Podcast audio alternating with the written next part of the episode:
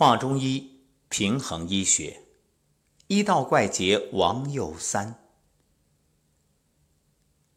王佑三先生离开我们已经很久了，可他一直都在。他的精神，他的医德医术，他的发明创造，时刻庇佑着后人。所以今天我们深深缅怀。感恩。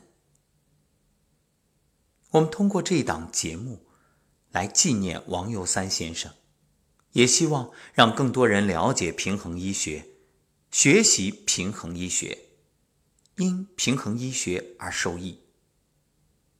那我们就继续讲述王佑三先生的故事。故事依然是王佑三年轻时候。夜黑得如漆一般，狂风夹着骤雨，向天空挥舞着无数条鞭子，在猛烈地抽打着大地。这是一片乱坟岗，神经脆弱的人也许能听到那莫名的啼哭，让人头皮发麻。王佑三披着雨布，趴在一座坟头上。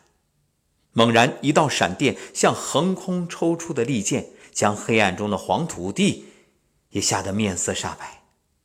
年轻的王佑三却精神抖擞，借助毛骨悚然的一闪，迅速搜索着这块区域。附近的村庄，他没有记错的话，主要方位，对，就是这片坟地。他记得上午被绑架邮箱的时候。清晰地看到一名少妇守着席卷的婴儿在哭，她要寻觅那夭折的孩子，抱回去做人体解剖试验。白天，王佑三已经没有任何行动自由了，不是邮箱就是揪斗。他的动物实验室被污蔑为杀人模拟试验，说他暗藏杀机，伺机搞阶级报复。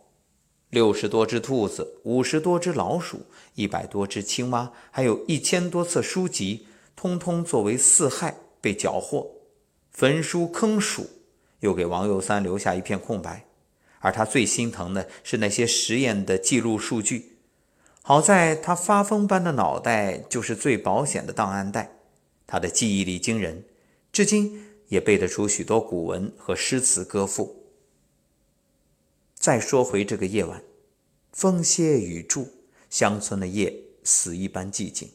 王有三脱掉湿透的衣服，趴在床下做他的人体解剖。那个夭折的孩子被他抱来了。闻讯而来的造反派到处搜寻，他随手拉块破被给盖上，翻身上床，但终究纸包不住火，秘密被发现了。于是，等待他的是更残酷的斗争。强者的生命如同巨钟，你要砸碎它，它却发出更加响亮的回声。王有三是越斗越精神。有一次，造反派头头扇了他两个耳光，问道：“贫下中农的孩子不幸死了，你干嘛还要给他开膛破肚？”我要解剖。为了科学实验，呸！你那臭样，还想搞科研？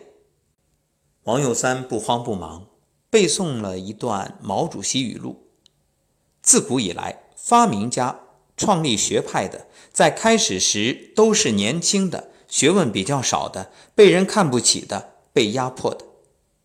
臭不要脸！说着，造反派又扇了他两个耳光。